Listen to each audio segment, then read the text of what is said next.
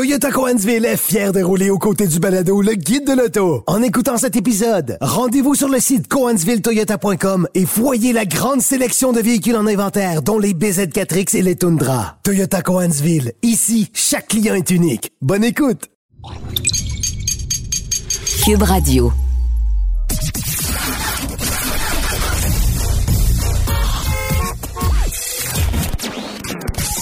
Vous l'avez vu? Vous l'avez lu? Maintenant, entendez-le. Avec Antoine Joubert, le guide de l'auto. Au Guide de l'Auto, édition du 21 octobre 2023. J'espère que vous allez bien. On va recevoir en fin d'émission aujourd'hui euh, René Larouche, qui est directrice des communications pour le port de Montréal. Vous savez, cet endroit euh, par lequel euh, il y a beaucoup de véhicules volés qui passent. On va essayer de comprendre comment ça se fait qu'il y a autant de véhicules qui passent entre les mailles du filet pourquoi euh, la situation euh, ne fait que s'envenimer? Et euh, essayer de trouver des pistes de solutions pour contrer ce problème-là. On va discuter avec elle un peu plus tard. Mais en attendant, l'actualité automobile touche beaucoup de nouveautés, beaucoup de changements sur des produits cette semaine. ça commence par la confirmation euh, du retour euh, tant attendu de la Honda Civic hybride. Euh, est-ce que c'est trop tard? Je ne crois pas parce que c'est un marché quand même intéressant. mais Honda, évidemment, arrive bien après les autres constructeurs qui ont pris la balle au bon. Toyota qui a une Corolla hybride, Hyundai qui propose une Elantra hybride depuis déjà plusieurs années. Et sachant qu'Honda a déjà offert des Civic hybrides dans le marché pendant longtemps, à partir de 2003 en fait, on se demande pourquoi cette dernière génération, en fait la précédente génération et ce modèle actuel euh, n'avaient pas d'emblée des versions hybrides euh, dans leur catalogue. Eh bien là, ça va finalement arriver, autant pour la berline que pour le modèle à haillons. Alors ça, c'est intéressant. Modèle à haillons qui est fabriqué aux États-Unis, la berline qui est faite chez nous à Alliston, en Ontario. Euh, vous pouvez vous attendre à une facture qui va être assez salée, ça c'est évident, euh, parce que déjà la Honda Civic d'entrée de gamme frôle les 30 000 et le prix moyen d'une Civic vendue actuellement sur le marché canadien oscille autour des 34 000 Alors ça vous donne une idée euh, que, cette voiture-là euh, va coûter quand même assez cher, mais à tout le moins, on offrira une version hybride. On n'a pas de détails sur les déclinaisons. Est-ce qu'il y aura plus qu'une version? Est-ce que ce sera uniquement un modèle Touring super équipé? Euh, on ne le sait pas encore, mais on sait qu'Honda, à tout le moins, va offrir une, une Civic hybride dans son catalogue dès la fin de 2024. Alors, ça serait un modèle 2025. De son côté, Ford abandonne un de ses modèles hybrides populaire dans une certaine mesure. C'est l'Explorer hybride qui tire sa révérence. un véhicule avec lequel on a connu énormément de problèmes de fiabilité. Parlez-en aux corps policiers qui doivent quotidiennement composés avec ces véhicules-là qui sont souvent euh, défectueux, dont le rendement est vraiment inégal aussi. Euh, pour eux qui ont besoin d'un véhicule d'urgence performant, c'est euh, un, un, produit qui n'est malheureusement que très mal adapté. Alors, on va abandonner ce modèle-là euh, qui n'était pas particulièrement impressionnant non plus sur le plan du rendement énergétique. Oui, consommait moins qu'un Explorer régulier, euh, mais on était loin des chiffres d'un Highlander hybride, par exemple. On était autour du 10 litres au 100 avec un Explorer hybride. Euh, évidemment, avec les corps policiers, de la façon dont ils conduisent, c'était beaucoup plus que ça. alors, ce véhicule-là disparaît, mais on sait en revanche que Ford va arriver prochainement avec un Explorer 100% électrique qui sera un modèle distinct de l'Explorer qu'on connaît actuellement. Alors, euh, probablement que la stratégie de Ford est tout simplement euh, différente euh, et qu'on a décidé de laisser aller cette, euh, cette mécanique de transition euh, qui, chez nous, a connu un succès pour des raisons plus politiques que réellement d'efficacité. Euh, oui, les corps policiers en s'en sont procurés beaucoup pour dire qu'on roule hybride, mais en vérité, euh, c'est pas un véhicule qui était parfaitement adapté aux besoins des corps policiers, encore une fois. Et de façon individuelle, les gens n'ont que peu mordu à l'hameçon pour l'Explorer hybride. C'est peut-être la raison pour laquelle on l'abandonne. On dit aussi qu'il y a une question de disponibilité de pièces, qu'on veut davantage mettre l'emphase sur d'autres produits hybrides, hybrides pardon, dans la famille Ford. pensez à l'Escape, pensez au Bronco Sport qui devrait être livré en version hybride d'ici peu et évidemment au Maverick. L'hybride, dans le cas du Maverick, est une technologie qui connaît euh, beaucoup de succès. En fait, la demande est beaucoup plus grande que l'offre. Alors peut-être qu'on veut mettre davantage d'énergie sur ces modèles-là. Euh, Genesis, de son côté, a dévoilé cette semaine une version rafraîchie de la berline G70. C'est un véhicule à faible volume, évidemment, euh, mais on, remplace essentiellement le moteur 2 litres d'entrée de gamme qui faisait 252 chevaux par le moteur 2.5 litres qu'on retrouve sous le capot de la G80. Donc, un bon considérable de puissance parce qu'on on passe de 252 à 300 chevaux. Euh, c'est un 2,5 litres turbo compressé, évidemment, et ça risque de changer pas mal la dynamique de la G70 à moteur 4 cylindres qui, euh, sur le plan des performances, va gagner beaucoup.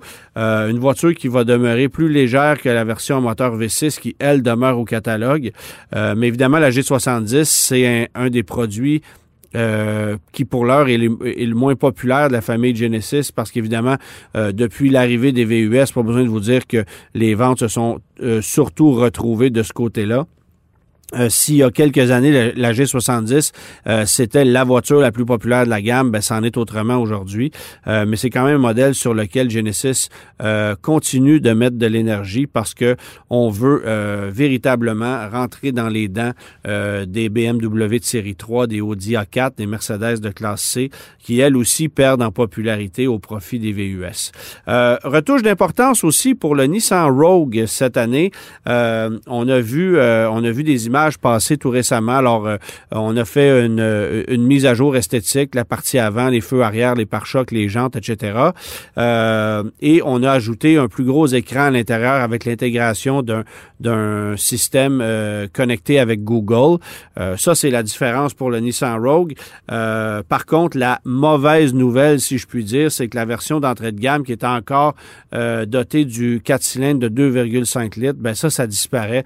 Désormais, l'ensemble des modèles seront équipés euh, du euh, moteur à trois cylindres turbo compressé euh, qu'on exploite qui sur papier est, oui, un peu plus performant, un peu plus économique, mais qui en réalité n'offre certainement pas le rendement de l'ancien moteur 2.5 litres. Alors c'est peut-être une déception pour certains automobilistes qui voulaient avoir une tranquillité d'esprit. personnellement, je n'achèterais pas ce, ce moteur-là qui ne m'a vraiment pas impressionné sur le plan de son rendement. Euh, et qui, euh, dans une situation réelle, quotidienne, ne consomme pas vraiment moins que l'ancienne motorisation qui avait fait ses preuves sur le plan de la fiabilité.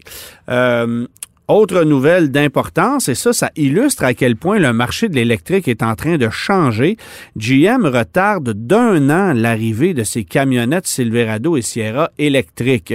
On sait que Ford euh, a annoncé tout récemment euh, le retrait d'un quart de travail complet pour la fabrication du F-150 Lightning en évoquant euh, notamment la, la, en évoquant notamment un problème d'approvisionnement en pièces.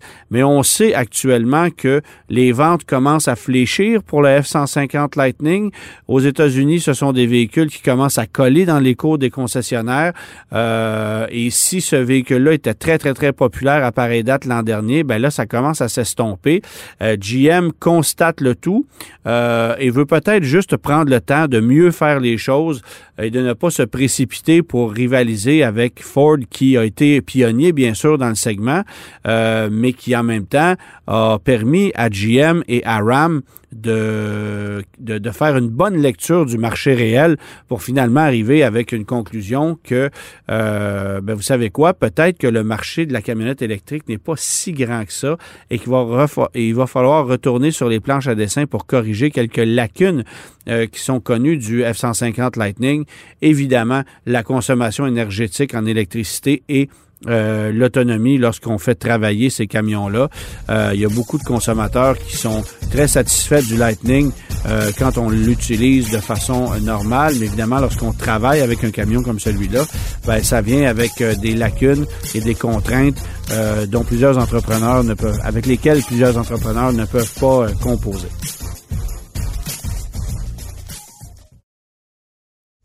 Antoine Joubert.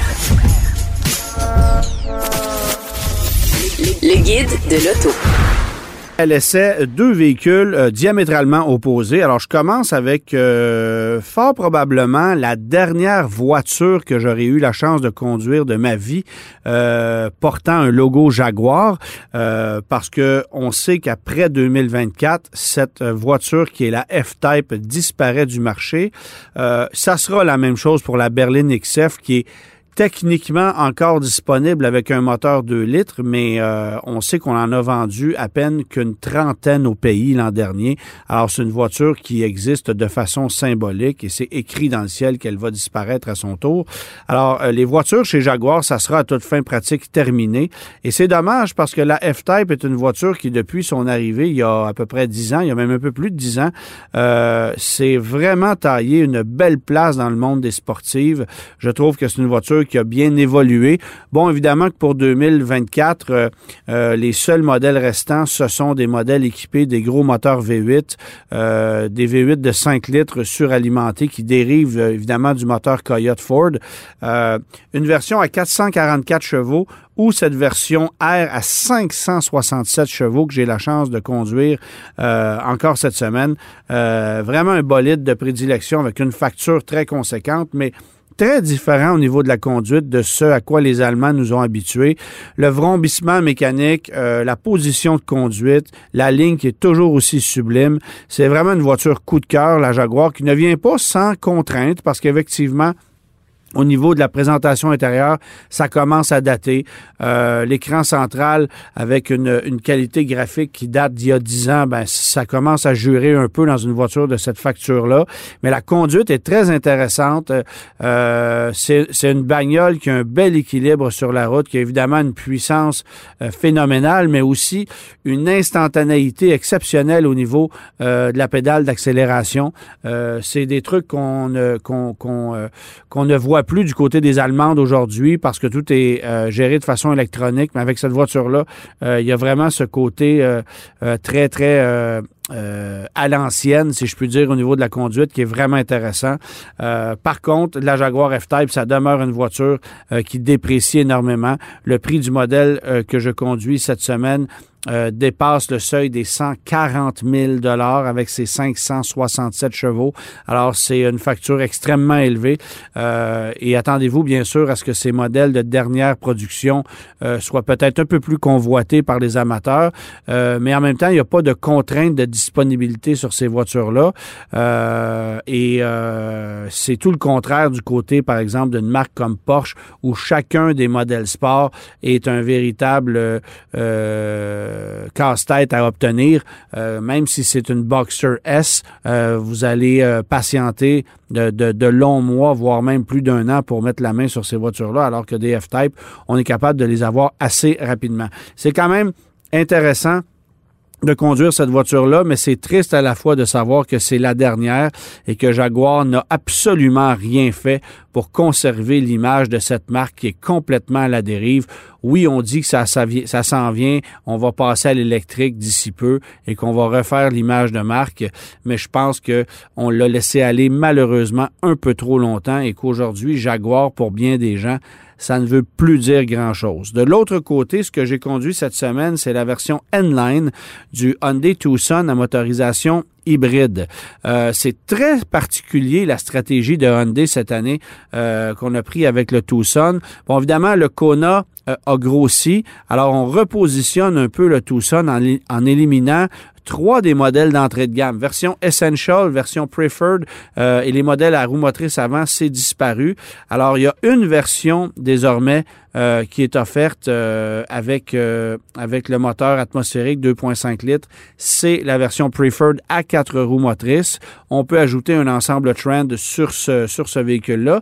Et dès qu'on passe à l'étape supérieure, ben là, on a le choix de deux versions hybrides. Alors, une version Limited ou une version N-Line. Ce sont deux approches esthétiques complètement différentes, mais avec un niveau de luxe très comparable. D'ailleurs, ces deux véhicules-là sont vendus exactement au même prix, un peu plus de 43 000 Donc, c'est pas donné. Euh, évidemment, Hyundai a aussi ses prix comme plusieurs autres joueurs dans l'industrie. Euh, mais pour accéder à une version hybride chez Hyundai, c'est quand même 5 000 de moins que du côté de chez Honda qui ne vous offre à ce prix même pas le, le, niveau d'équipement que vous allez obtenir dans le véhicule que je conduis cette semaine. Alors, euh, quand même intéressant. Et euh, on gagne en puissance. On a un véhicule qui est quand même assez performant, qui est très agréable à conduire. Euh, je n'ai pas aimé, bien sûr, le fait qu'on ait encore une fois un écran 100% tactile à l'intérieur du véhicule sans même avoir des commandes physiques pour le système de chauffage ou pour le volume de la radio. Ça, pour moi, c'est un petit irritant, mais sinon, c'est vraiment bien configuré, bonne position de conduite, puissance qui est très intéressante, plus qu'avec le moteur euh, atmosphérique, évidemment. Le tout pour une consommation finale enregistrée à 6,3 litres au 100 avec quatre roues motrices. Alors, c'est quand même très convaincant. On est carrément dans le rendement euh, d'un Toyota RAV4 Prime. On fait un petit peu mieux que le Honda CRV. Euh, euh, j'ai dit le Toyota RAV4 Prime, pardon. Je voulais dire le Toyota RAV4 hybride. on fait un petit peu mieux que le Honda CRV, mais on parle de virgule ici, quelques dixièmes de litre au 100 km. Essentiellement, un VUS de ce segment-là avec motorisation hybride à à peu près 200 chevaux avec quatre roues motrices, ça fait entre 6 et 7 litres au 100 dans le quotidien. Alors, ce sont de, belles formules actuellement sur le marché et Hyundai euh, profite de l'occasion pour offrir euh, un petit peu plus de, de modèles. Euh, donc deux versions hybrides et au sommet de la gamme, ben, vous allez avoir la version hybride rechargeable euh, en modèle Ultimate qui lui coûte environ 4000 dollars de plus mais sur lequel vient s'appliquer 5500 dollars de crédit gouvernemental. Alors si on réussit à mettre la main sur ces modèles-là, c'est alléchant par rapport à des versions hybrides, sauf qu'évidemment, il y a deux ans d'attente pour mettre la main sur un hybride rechargeable. Euh, pourquoi la version hybride devient soudainement très alléchante.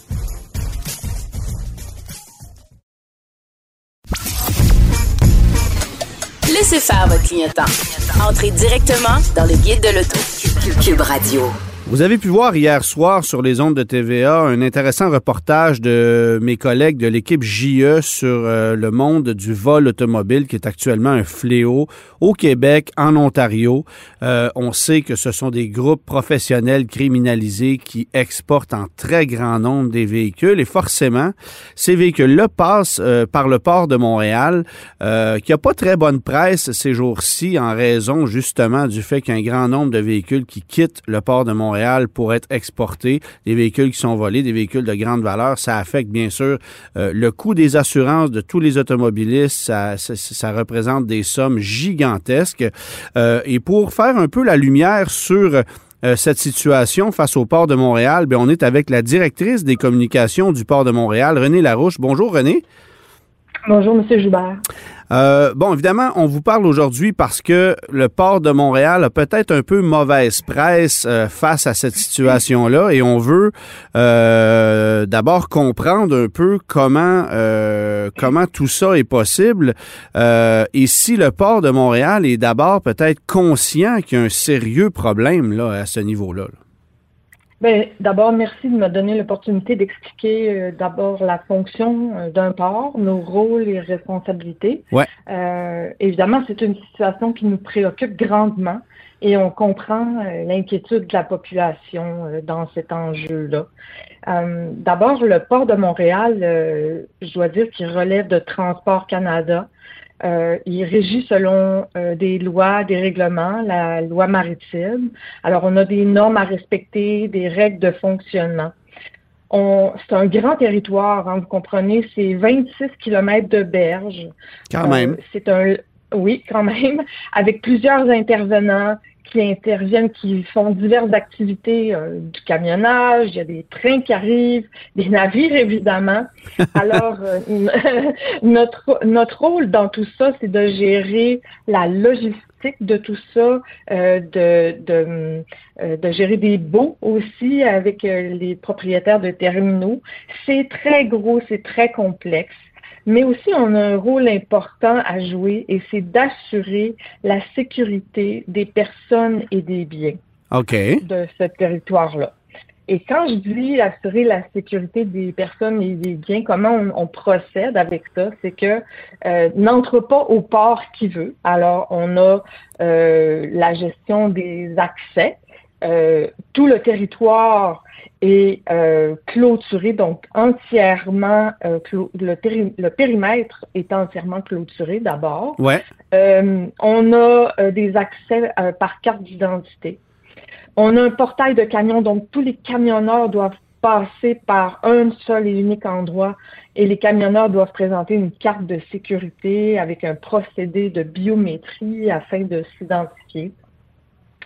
Euh, on a un centre de contrôle en fonction 24 heures sur 24, 7 jours sur 7 avec une équipe de surveillance qui est entièrement dédiée. On a plus de 600 caméras partout à travers le territoire. Donc, euh, et, on peut donner accès aux autorités, euh, par exemple, qui le demandent, le SPVM, euh, la SQ, la GRC qui nous le demandent. On peut donner accès à ces données-là. OK. Et on a des agents de sécurité qui font des tournées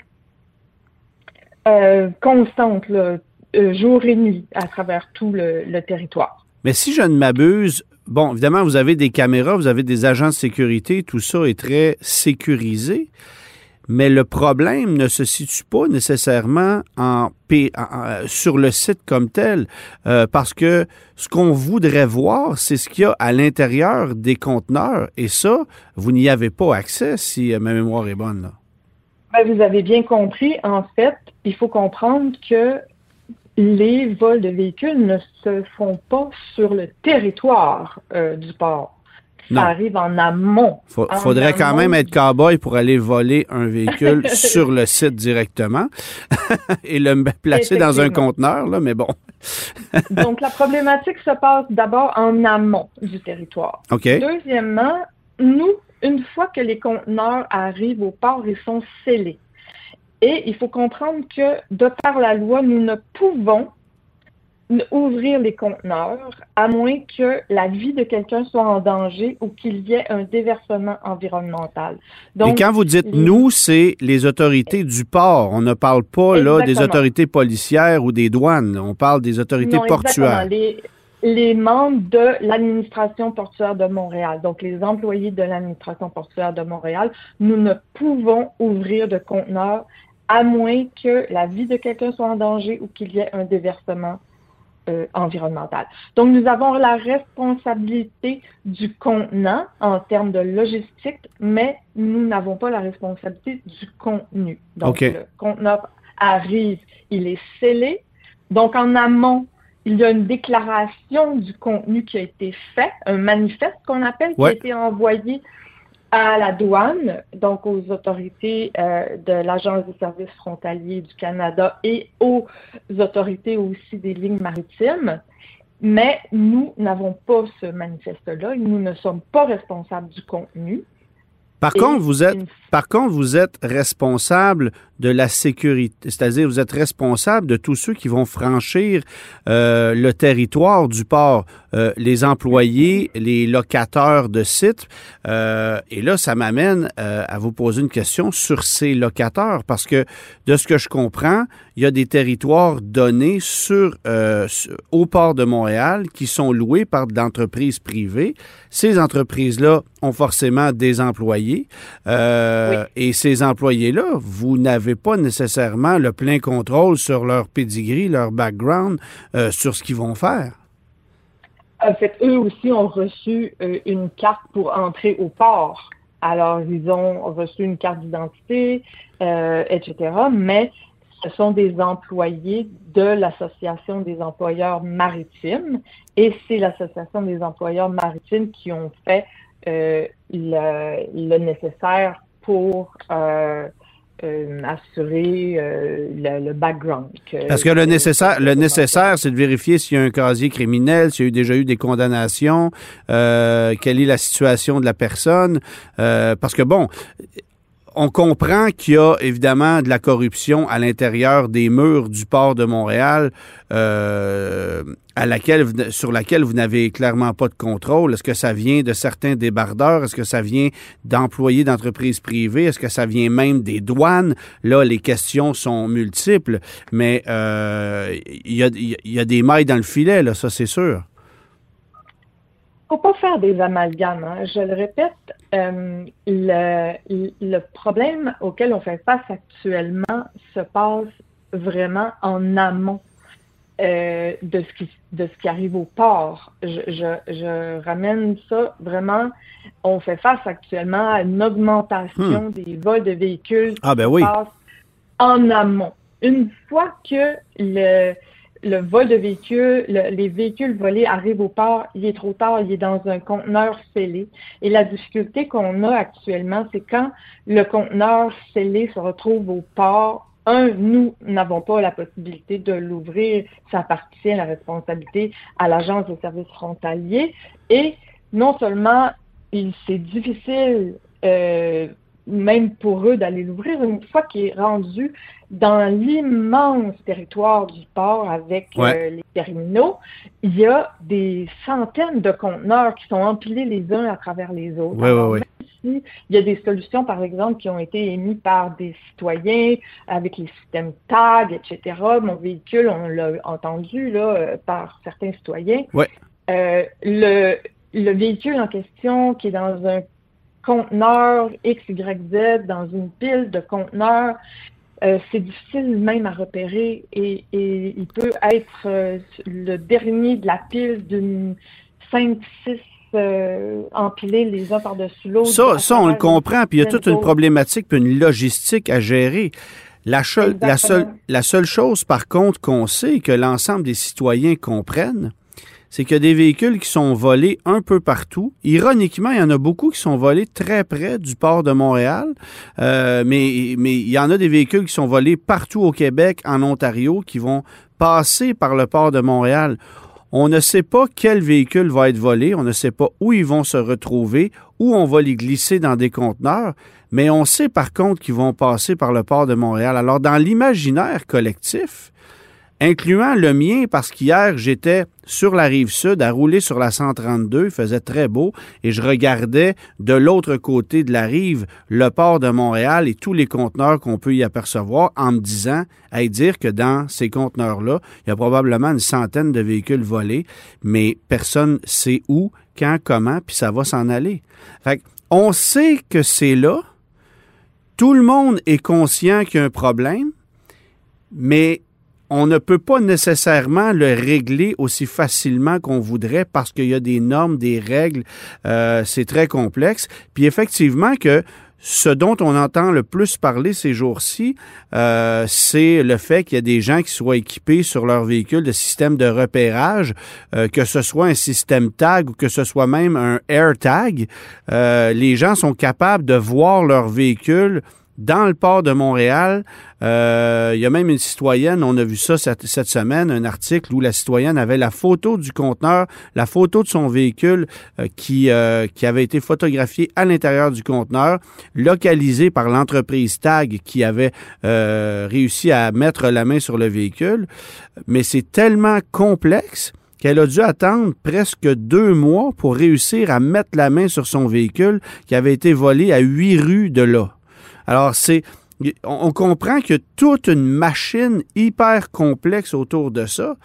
Et, ce qui est difficile de comprendre, c'est comment se fait-il que, sachant qu'il y a des véhicules volés sur place, bien pourquoi on, collectivement, on ne décide pas de, dire, bon, ben là, on le sait que c'est là, là, faut faire quelque chose. Parce que...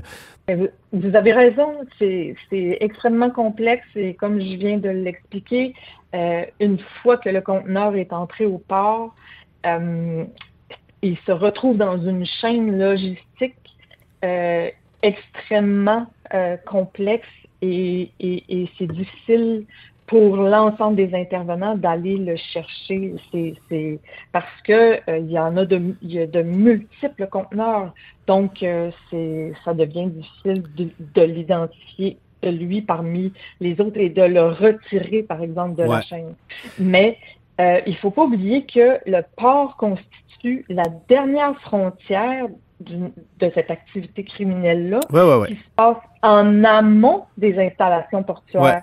Et, et on a tous, comme collectivité, une responsabilité partagée et je dirais même une, un devoir de faire mieux pour endiguer ce problème-là. Ah ben... Nous, nous, à l'administration portuaire, on est prêt à faire notre part pour trouver des solutions avec nos partenaires pour aller plus loin dans mesure, évidemment, de notre mandat puis de nos capacités. Ben ça, ça m'amène... On est prêt à, regarder des solutions pour aller plus loin. on, est tout à fait ouvert à, discuter. Puis d'ailleurs, on collabore déjà très bien avec l'ensemble de nos parties prenantes, que ce soit avec le SPVM, avec l'agence, avec la GRC, avec la, Sûreté du Québec. Ces autorités-là, présentement, ont tous les accès en tout temps au port de Montréal euh, sans, problème. Ah ben ça, c'est intéressant ce que vous me dites, parce que la semaine dernière, on discutait avec euh, le PDG de l'entreprise TAG qui, lui, me disait que le SPVM n'avait pas accès euh, au site, que seule la GRC pouvait y avoir accès de façon sporadique, mais qu'eux avaient des accès pour pouvoir aller localiser des véhicules. Donc ça, c'est pas vrai, là. Non, pas du tout. je, vous garantis euh, pas plus tard qu'hier, j'ai contre-vérifié cette information-là avec mon chef de la Sûreté, mon directeur de la Sûreté. Je vous garantis que le SPVM accès en tout temps. Et moi-même, je suis en contact avec un des hauts commandants du SPVM. On se parle toutes les semaines à, propos de ce dossier-là. Et euh, le SPVM, de même que la SQ, ont ont accès. Euh, d'ailleurs, ça fait partie de notre rôle et puis de notre euh, euh, façon de collaborer que dans ce dossier-là, entre autres, de rendre et de faciliter l'accès à nos installations à ces autorités-là. Est-ce que vous avez une idée du nombre de véhicules qui annuellement sont saisis au port de Montréal, sont retrouvés? Euh, non, on n'a pas ces informations-là. C'est dans. Euh, il faudrait poser ces questions-là euh, aux autorités. Et quand vous dites que vous travaillez de pair avec les autorités, parce que là, il y a, différents. Il y a, évidemment le SPVM, il y a la GRC, il y a les services frontaliers, évidemment, qui ont un rôle très important. Comment, de sous quelle forme prend votre travail pour œuvrer à contrer tout ça en ce moment? Ben, notre, le principal rôle que l'on a, c'est énormément de discussions à savoir euh, comment euh, faire mieux, mais euh, ça va beaucoup dans faciliter les accès lors des saisies, entre autres. OK pour accélérer le processus. Parce que je reviens sur cette histoire de la dame qui s'est fait voler son véhicule. On l'a retrouvé rapidement. Ça a pris deux mois avant qu'elle mette la main sur le véhicule. Il y a tout, il y a toute une complexité là-dedans parce que ça implique beaucoup de gens, incluant les gens du port, les services frontaliers, euh, une, entreprise qui s'appelle Équité Association qui est là pour le compte des assureurs, les services de police, voire même la fourrière. Ça fait beaucoup de monde euh, par qui le véhicule doit passer. C'est une lourdeur administrative dont les victimes de vol n'ont pas besoin. Je comprends que c'est pas de votre ressort, mais histoire de faciliter tout ça, ça serait, intéressant qu'on puisse justement euh, alléger ces, ces, protocoles. Euh, vous, en tant que vous, en tant que, qu'employé du service du port de Montréal, Avez-vous euh, en tête euh, des solutions qui pourraient permettre de, faciliter la chose ou de, limiter l'accès à des conteneurs comme ça? Je sais notamment que vous êtes équipé d'un espèce de ce qu'on appelle un scanner, là, euh, un système qui permet de, voir ce qui se trouve à l'intérieur des conteneurs.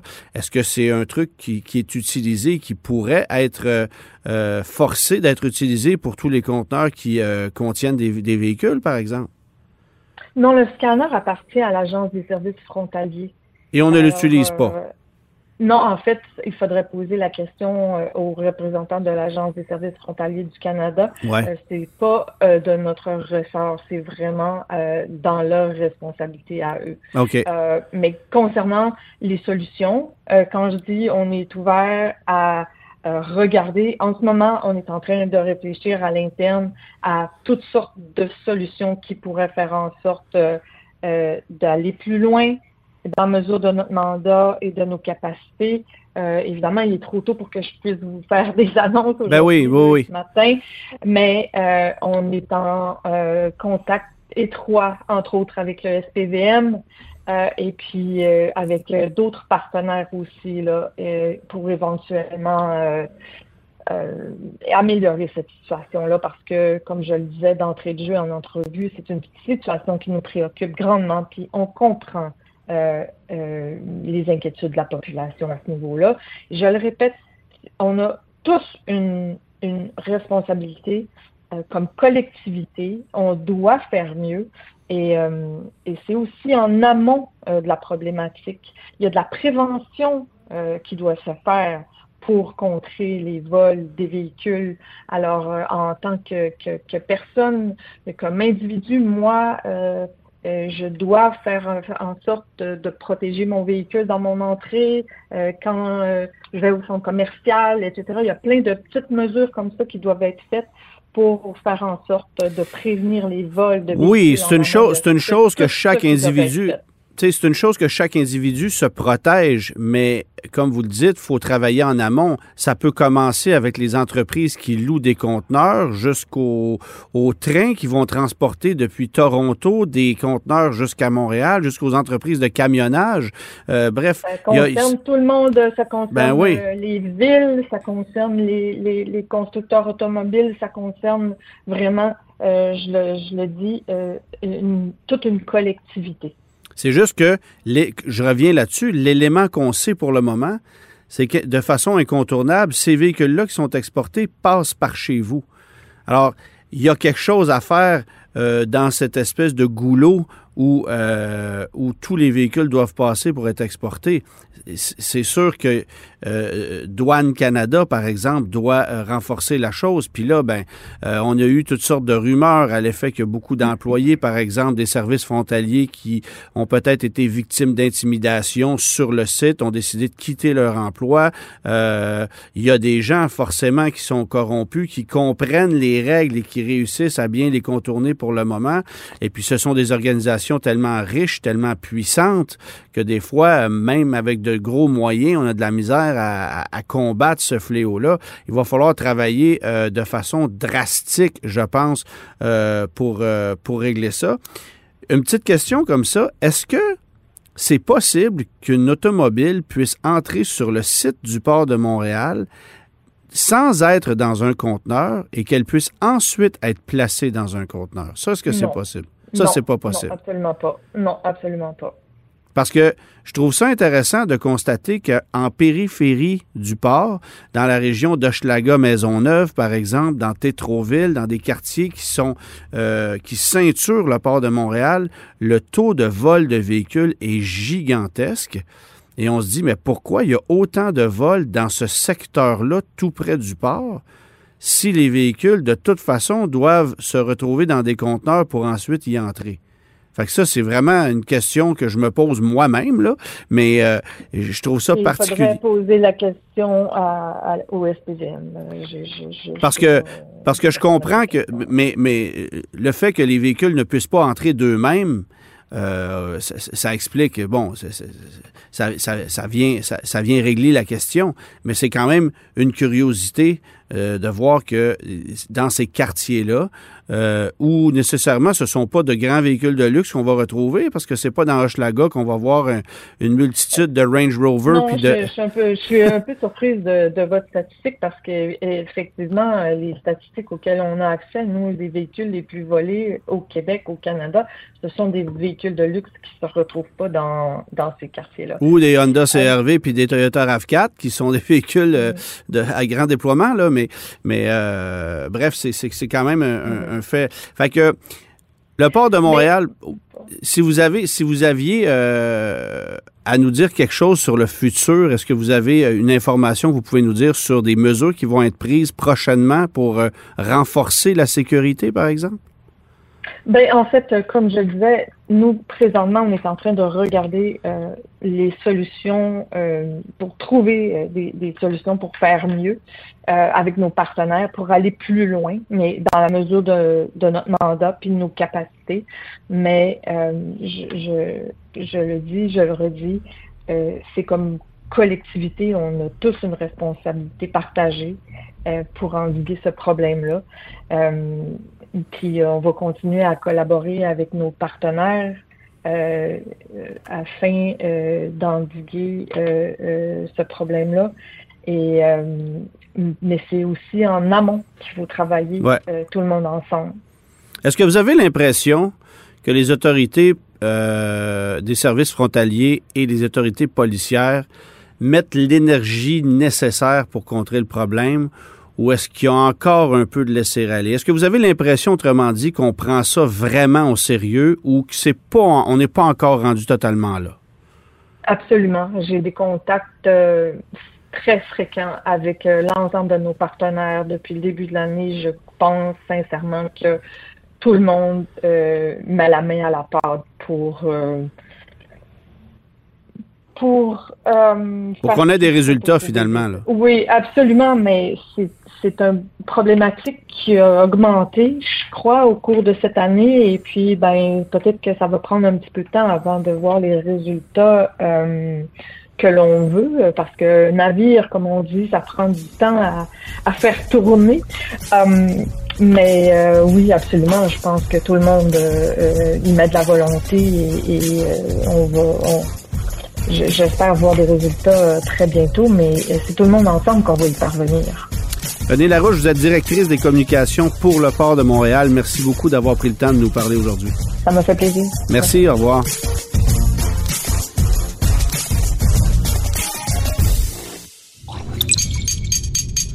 Cube Radio.